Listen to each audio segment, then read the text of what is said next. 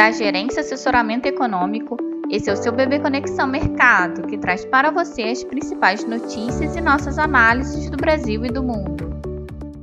Bom dia, quinta-feira, dia 19 de outubro de 2023. Eu sou Adriana Lima e vou apresentar um panorama sobre os principais mercados. No exterior, Paula Oriente Médio e balanços corporativos mantêm mercado cauteloso nesta manhã. Nos Estados Unidos, às 13 horas, o presidente do Fed, Jerome Powell, falará sobre o cenário econômico em evento do Clube Econômico de Nova York. Existe grande expectativa sobre a sinalização que Powell possa dar sobre os próximos passos do Fed em meio à disparada das taxas dos treasuries e de sinais de resiliência da economia americana, apontada pelos indicadores de atividade, emprego e inflação, divulgados ao longo do mês. Ontem, o livro bege sugeriu um cenário de fim de ciclo do aperto monetário, com sinais de atividades desacelerando e mercado de trabalho começando a desaquecer. Apesar disso, a alta das taxas dos treasuries seguiu antes de Powell às 10 horas, tem discurso do vice-presidente do Fed, Philip Jefferson. Quanto aos indicadores, serão divulgados os pedidos semanais de seguro-desemprego e as vendas de moradias usadas. No campo corporativo, ontem, após o fechamento dos mercados, Netflix e Tesla divulgaram resultados. O da Netflix foi super positivo, com as ações disparando mais de 10%, enquanto o da Tesla foi decepcionante, com lucro menor que o esperado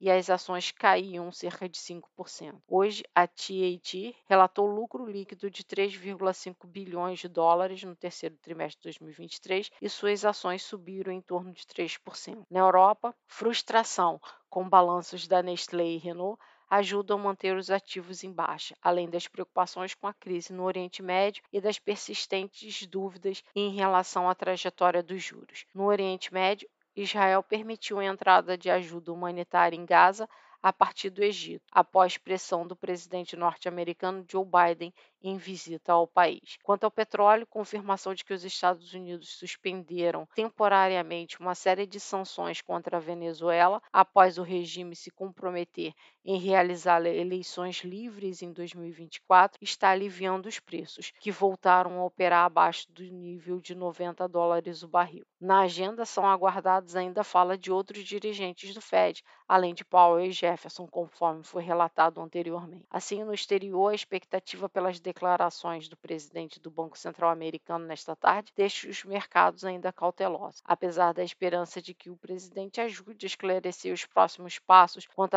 à trajetória de juros. Apesar dos indicadores ao longo do mês terem mostrado resiliência da economia dos Estados Unidos, ontem o livro BED sugeriu um cenário de desaceleração da atividade do mercado de trabalho, com inflação caindo, mas ainda em patamar muito elevado. Os balanços corporativos mistos nos Estados Unidos Unidos e na Europa também não contribuíram para afirmar um direcionamento. Assim, com tudo isso, esperamos que mais um dia de cautela deva prevalecer, com queda das bolsas, fortalecimento do dólar e as taxas dos treasuries tendem a seguir a trajetória de alta, enquanto commodities operam majoritariamente em queda. Esse cenário de cautela apresentado por um ambiente internacional deve influenciar os nossos ativos locais, dado que temos uma agenda esvaziada de indicadores e há expectativas apenas para a fala do presidente do Banco Central, Roberto Campos Neto, que participa de palestra a partir das 9h30. Entretanto, o presidente já falou ontem e ele relatou que